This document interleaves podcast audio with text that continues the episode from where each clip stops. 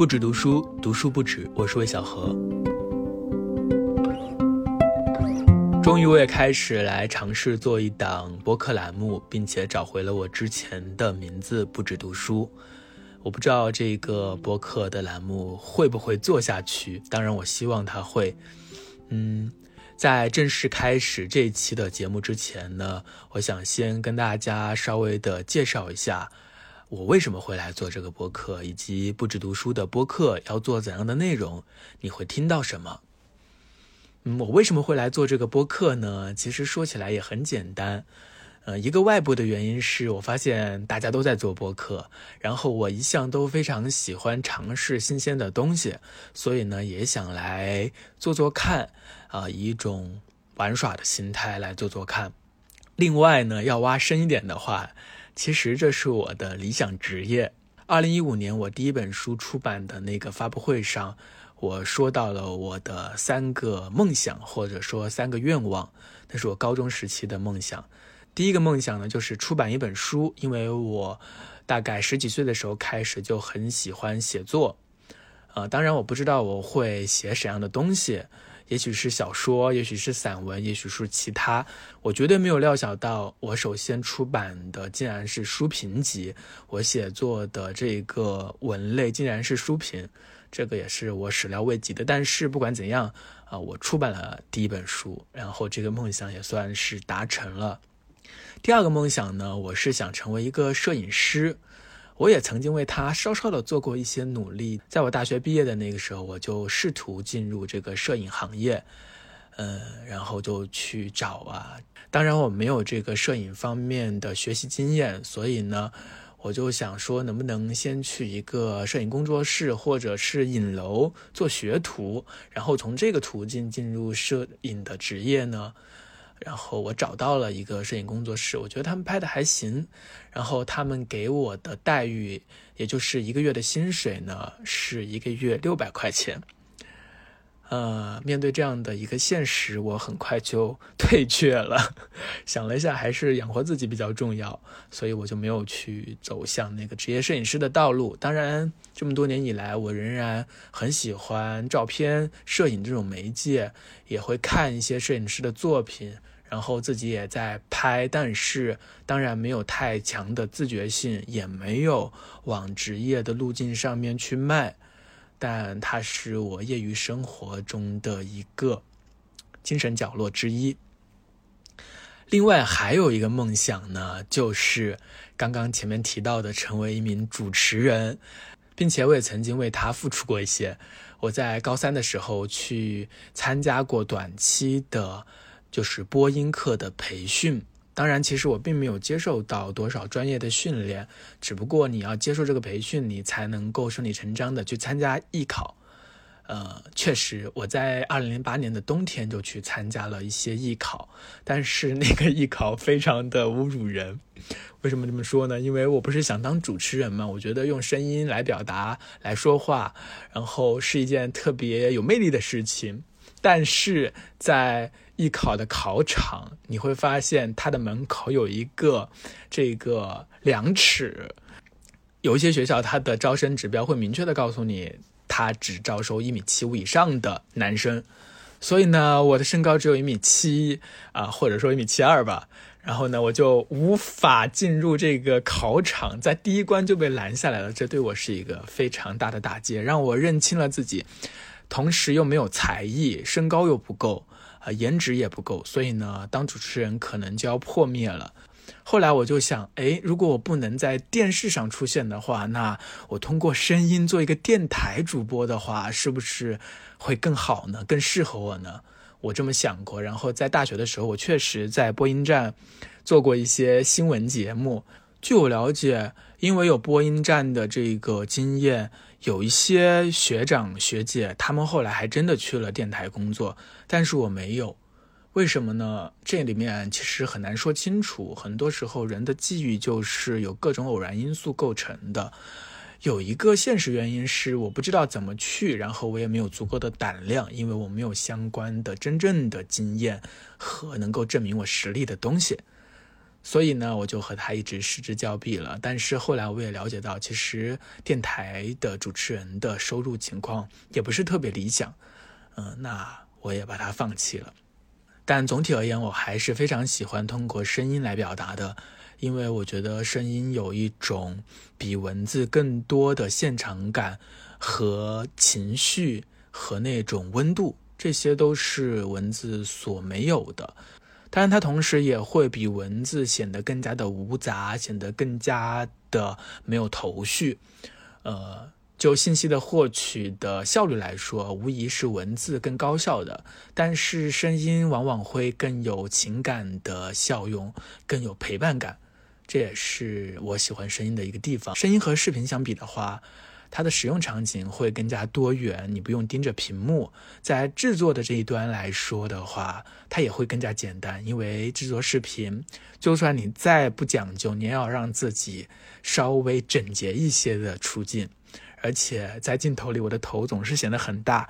如果你看过的视频的话，在下面的各种弹幕和评论当中，总是有一些在挑剔我怎么头这么大。嗯，这也不是我能决定的呀。所以呢，躲在声音后面可能是一个非常安全的方式。所以，经由这些理由，我决定来做一个播客，并且把它命名为“不止读书”。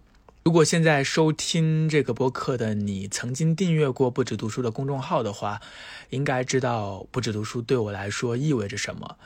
它对我来说是让我找到自己的一个地方，也是让我开始认可自己价值的一个地方。不止读书是我从二零一三年开始写的一个公众号，一开始呢，主要就是分享我自己的一些读书的感想，然后慢慢的呢，我也会试图写得更深入一些。但总体而言呢，虽然说叫做不止读书，大体还是围绕着读书来展开的一些内容。但是很遗憾的是，在二零一九年的时候，它就被消失了，我也无能为力。虽然现在我有一个新的公众号叫魏晓和刘玉，写作的内容也和不止读书没有多大的差别，但是很多以前的读者是与我失去了联系的。我以前还很矫情的在周年的纪念的这种帖子里写，我们注定会失散的。没有想到这么快就应验了，我们真的失散了。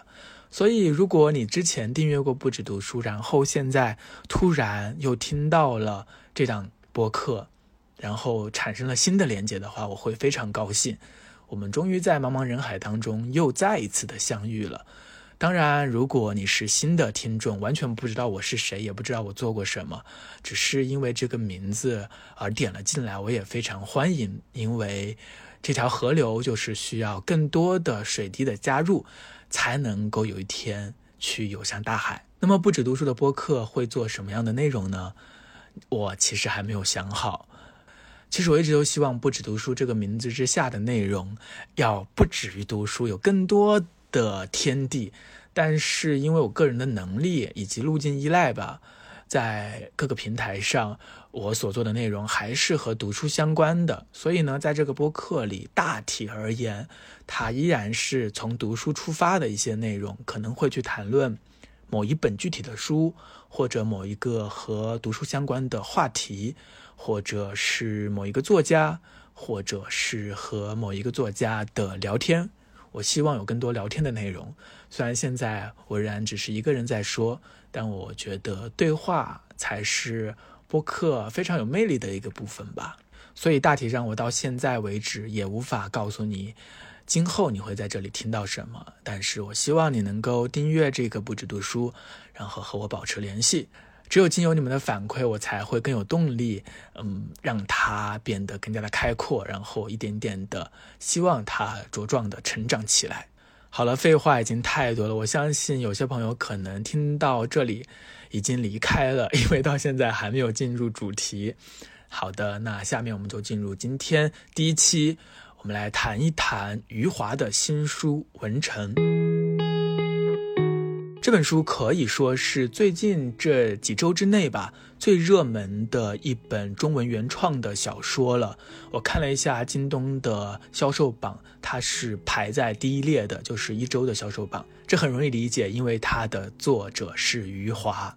不知道你同不同意？在我的印象里，余华大概是中国当代作家当中最具国民度的一位了。当然，与他非常有利的一个竞争者就是莫言，毕竟莫言获得了诺贝尔文学奖。但是在国民度这一方面，呃，在普通读者的接触度上，似乎余华好像有更大范围的读者。余华似乎不用做太多的介绍，因为大家或多或少都了解他。他是八十年代崛起的先锋文学当中的一位代表作家。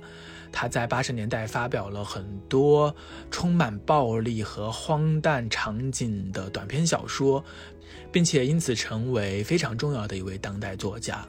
等到了九十年代呢，他开始回归到传统的现实主义的写作，推出了像《活着》《许三观卖血记》这样的长篇小说，使得他的读者有了一个更大范围的扩散。因为余华的语言一直以来都是非常讲究速度感的，所以呢，他只要不再去讲那些很深色的故事，在可读性上是非常强的。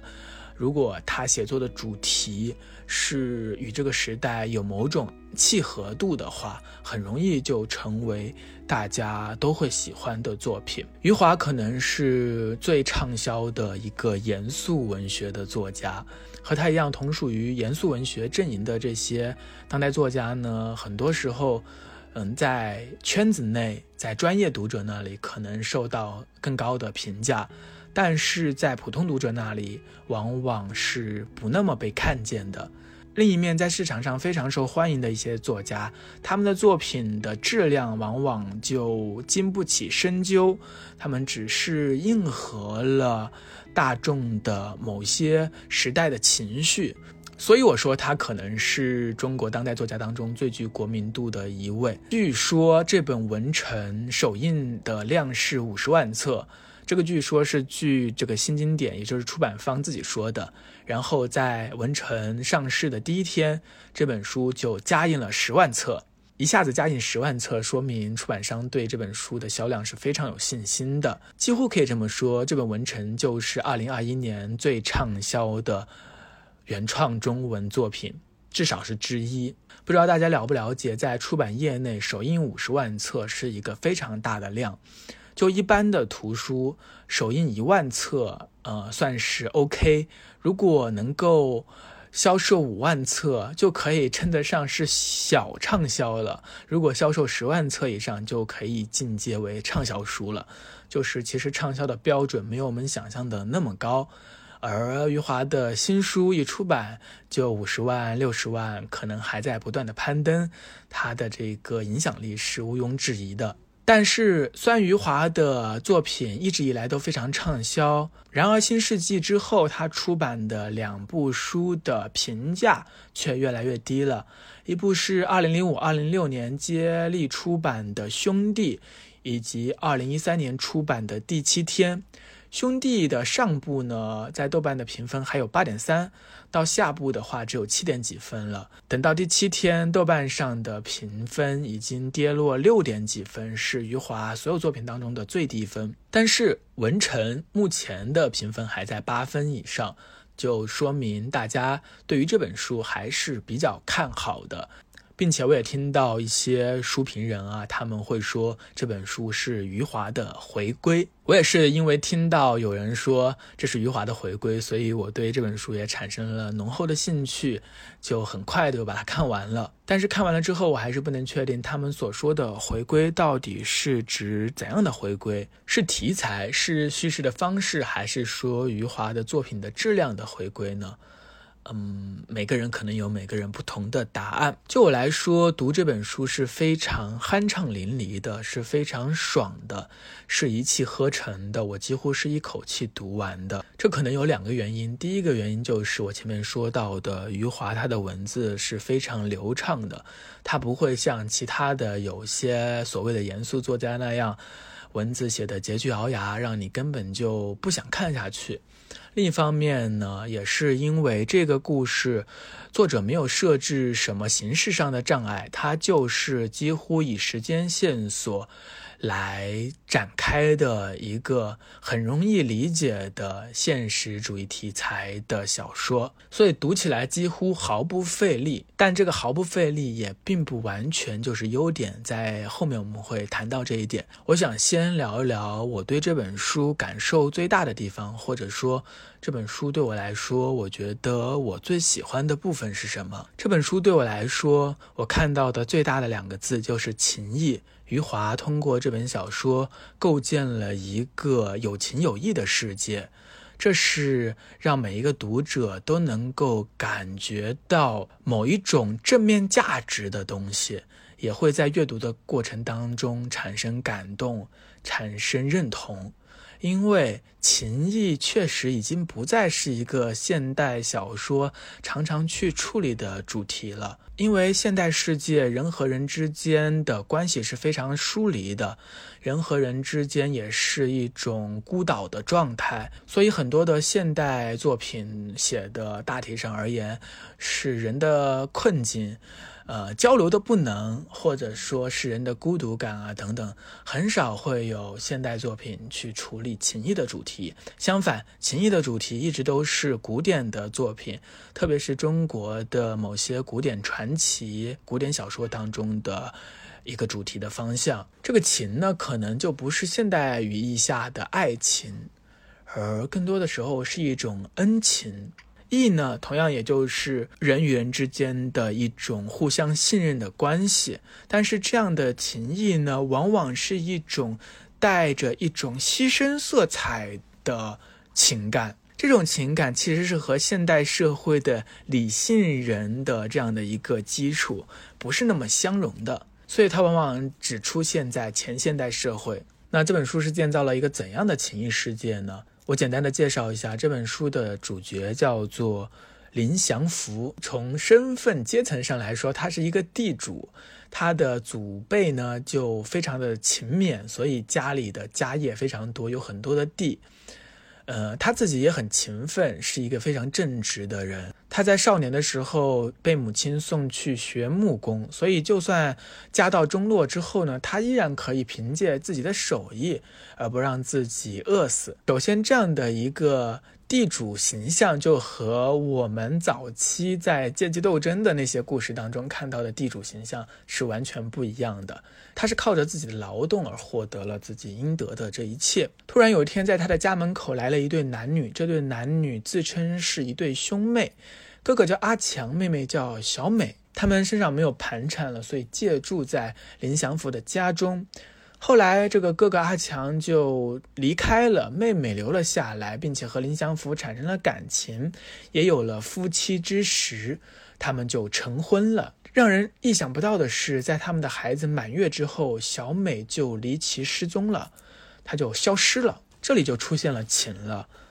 嗯，林祥福对小美之间的感情是非常深厚的，并且他承诺过。如果小美离开了，他一定会去寻找她，并一定要将她找到，哪怕倾家荡产。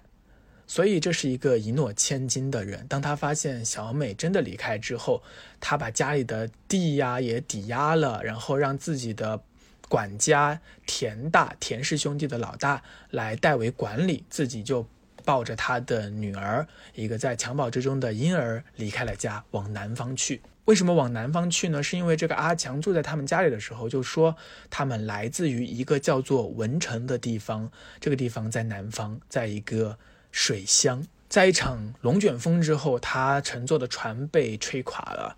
他流落到了一个叫西镇的地方。林祥福慢慢的怀疑，其实根本就不存在文成。文成这个名字只不过是阿强骗他的。他也开始怀疑阿强和小美根本就不是兄妹，他们就是夫妻，他们只不过是为了骗他。因为小美其实离开了两次，第一次的时候带走了家里很多的金条，之后整个文成去世的这个地点就发生在了西镇这个镇子上面。呃，林祥福为什么留下来呢？一方面是他觉得，呃，根本就不存在文成，他也找不到了；另外一方面，他觉得西镇这里人的口音和小美他们说的很像，说不定文成就是西镇，所以他留了下来。然后在接下来的叙述当中，我们的主人公呢就开始了他的创业之路。他遇到了一个同样是移民的这样的一个人，叫做陈永良。陈永良的妻子叫李美莲，他们还有两个小孩，两个男孩，一对兄弟，一个叫陈耀文，一个叫陈耀武。他和他们一家很快就建立了连结，并且林祥福就和陈永良开始了木器行的创业之路，并且非常顺利的十几年之后，他们就成为了西镇的除了商会会长顾一民之外的富户。就是一个非常有钱的人了，他们也拥有了附近方圆几百里的田地。写到这个地方，其实文成的部分几乎已经过了三分之一了。在这一段的叙述当中，其实人物和环境之间的关系是非常模糊的。我们大概能够知道这个故事的时代背景是在清末民初。呃，但是时代和整个人物到目前为止的故事的发展并没有太多的联系，直到这一刻，突然之间，土匪进了西镇，并且绑走了西镇上的一些居民，其中就包括林祥福的女儿林百家。于是到这里之后呢，整个叙事的视野对读者来说好像是突然被打开了。我们突然可以看到西镇之外的世界了，外面有土匪，外面有军阀。我们会看到土匪是怎样绑票的，我们还会看到军阀是怎样蛮横无理的侵入西镇的。就突然之间，时代闯了进来。与此同时呢，这个叙事的创业线索就中断了，变成了西镇百姓和土匪互相斗争的这样一个线索，并且持续到了小说的结束。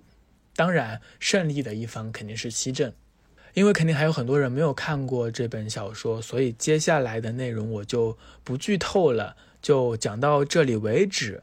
啊，之后的土匪和西镇人民之间的战争，其实是这本小说的高潮部分，也是后面的主要的矛盾。文成这本书呢，除了我刚刚讲到的文成的这一个文本之外呢，还包括另外一个文成补补充的补这一部分呢，写的是小美她的。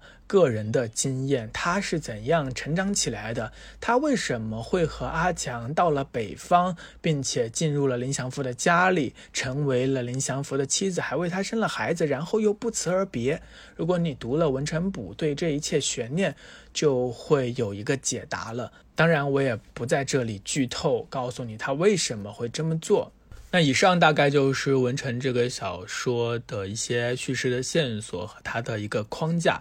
它是发生在清末民初军阀混战、匪祸横行的时代当中的，嗯，在西镇这个地方发生的一些人的故事。整个小说是以第三人称叙事来讲述的，这种叙事的视角使得读者能够看到全局，能够知道每个人发生了什么。这可以使读者产生一种安全感，嗯，这种叙事的视角也和这个小说建构的一个秩序的世界是相符的。前面我已经说过，我认为余华的这本《文成》最成功的地方就是他建构了一个有情有义的世界，他在这个乱世之中搭建了一个人间秩序。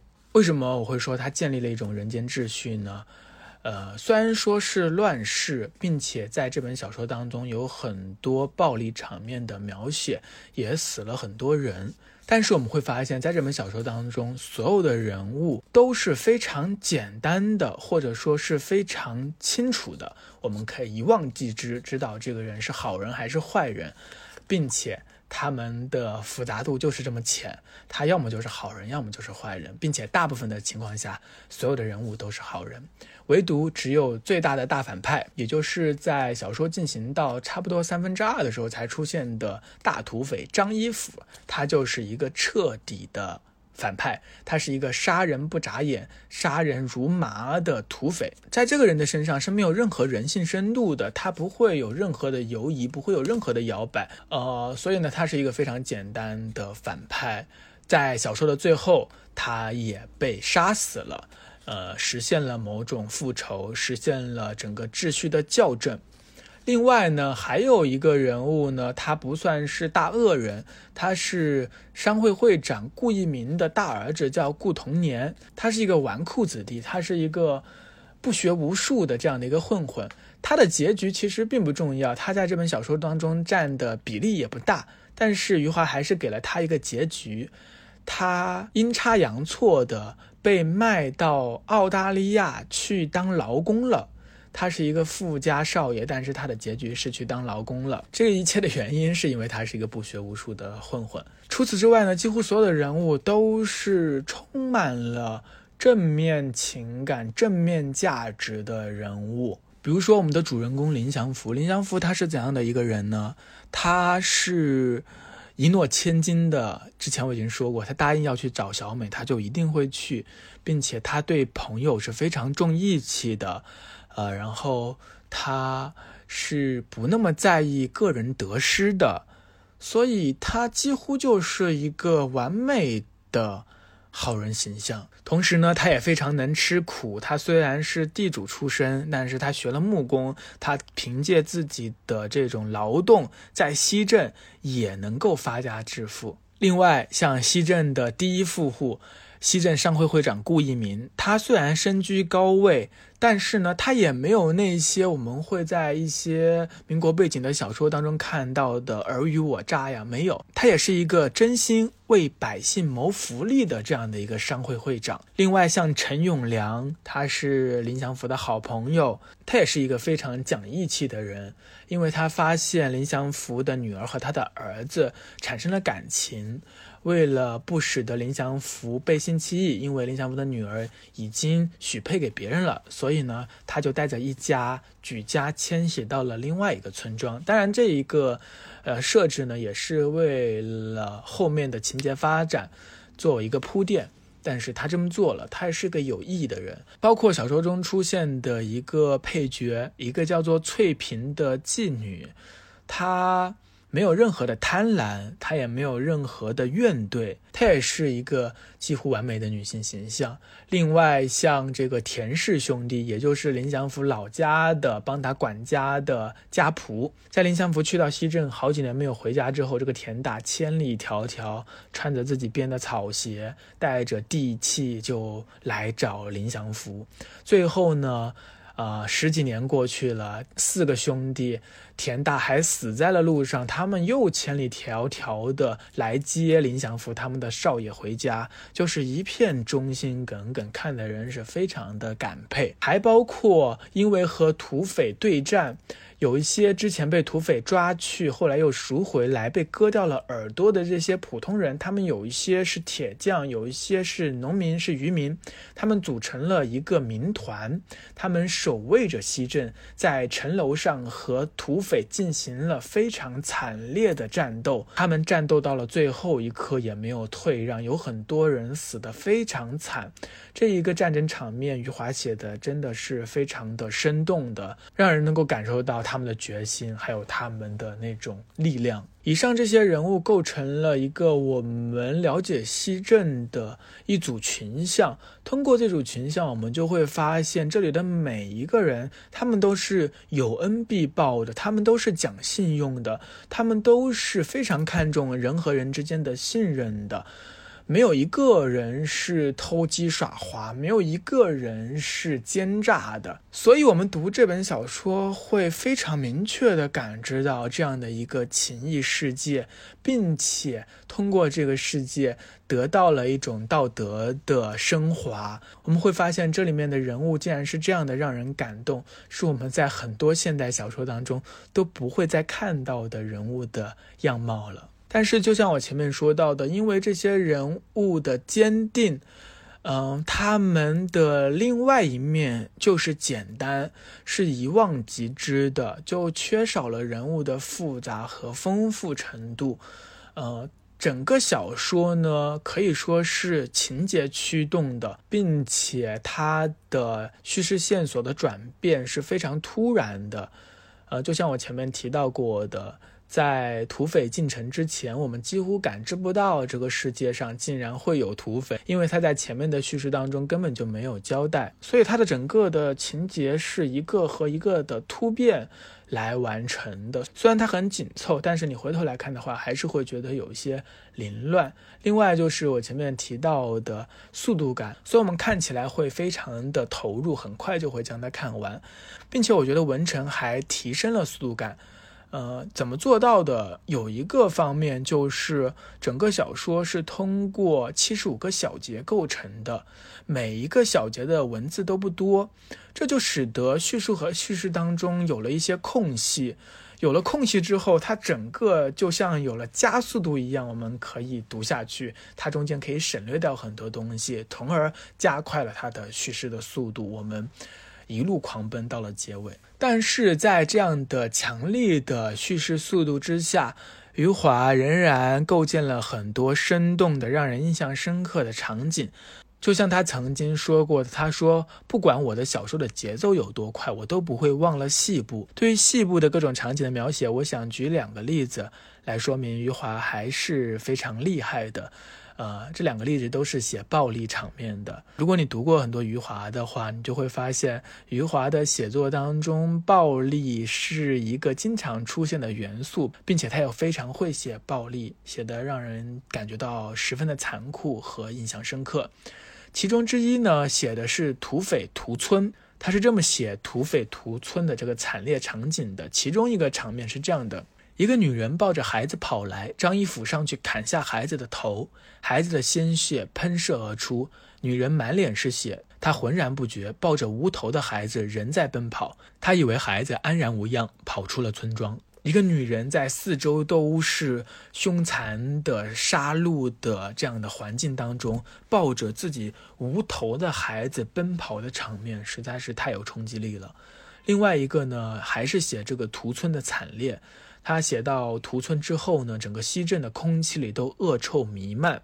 有一个细节是这么写的：捕捞上来的河鱼也无人敢吃，有些大鱼被抛开肚子后，里面还有尸体的手指甲和脚趾甲。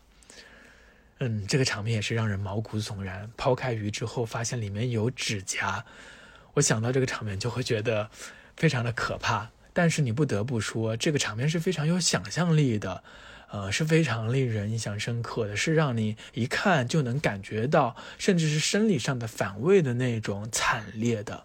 在这本书当中，有很多这样的细部，余华都是处理的很好的，包括刚刚我提到的城楼。呃，民团和土匪的这样的战斗也是写的非常的令人印象深刻。但是如果说对文成这本小说有什么不满的话，或者说有什么批评的话，我会觉得它是一本读起来很好读，然后也完成了一个酣畅淋漓的故事。但是作为一本现实主义小说，它忽略了某种真实。如果我们读过托尔斯泰或者哈代啊这样的一些小说的话，我们会发现，阅读这样的小说就像进入一片森林，你会体验到那个世界的深厚和复杂。你处在森林之中，但是你知道森林之外还是森林。但是阅读文成呢，则更像是水上乐园的滑梯，速度非常快，但是能接触到的面是很窄的。具体到文成来说，就是文成他虽然有时代背景。但他所讲的故事其实是和时代无关的。他虽然有军阀呀，有土匪啊，但是你把这个故事换到任何一个时候都可以。它好像更像是一个架空的故事，所以说它是一个现实主义的小说，但现实世界的复杂并不参与其中。就像我前面说的，它更像是一个传奇，甚至是林祥福和小美的阴差阳错，也有一种古典爱情小说的悲剧意味。因为到最后我们会发现，林祥福其实找对了地方，但是却与小美擦肩而过，继而永别。把这本小说放到现实主义的这个大传统之下来看的话，《文成》是一本叙事非常成熟熟练的小说，呃，但是呢。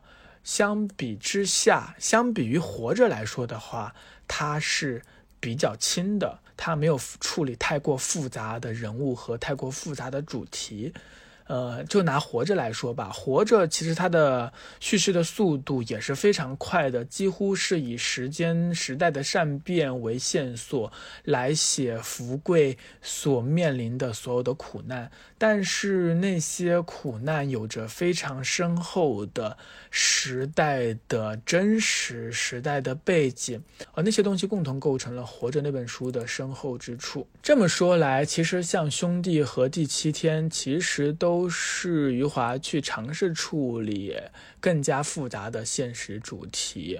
呃，虽然在某些层面上没有做到更好，但是它是一种尝试。而文成呢，他在叙事上是无可指摘的，但是从主题上来说，从这本小说的深度上来说，他其实是放弃了某些东西。这些放弃的东西，使得这本小说非常的光滑，非常的充满速度感。嗯，但是他就是放弃了一些东西。所以，如果我们对余华有所期待的话，我们就无法回避这一面。我们是需要某种熟练的成熟呢，还是需要某一些莽撞的可能会失败的尝试呢？呃每个人都有不同的答案和理解。当然，对于余华，我还是非常有感情的。当初在高中的时候读《活着》，流了很多的眼泪。如果余华下一本出新书，我当然依然也会去看。当然，对于任何一本书呢，别人的评价都是无所谓的。呃，都是一些参考，更重要的是你和这本书发生的关系，你自己的体验，这也是我觉得阅读可能真正能够发生效用的地方吧。所以呢，其实不用管我的意见，呃，如果你对这本书感兴趣的话，自己去读就好了。那这一期的不止读书也就到这里结束了。其实讲到现在，我都不太记得我刚刚说了什么，我很担心。我说的有些太无杂，太没有条理，呃，我也不知道这样的一个人的滔滔不绝会不会显得过于的单调，过于的冗长。所以呢，也非常希望大家如果听到了这期节目，并且听到了现在的话，能够给我一些建议和意见。当然，也希望大家给我一些鼓励。那这期节目就到这里正式结束了，希望我们都可以一直不止读书，读书不止。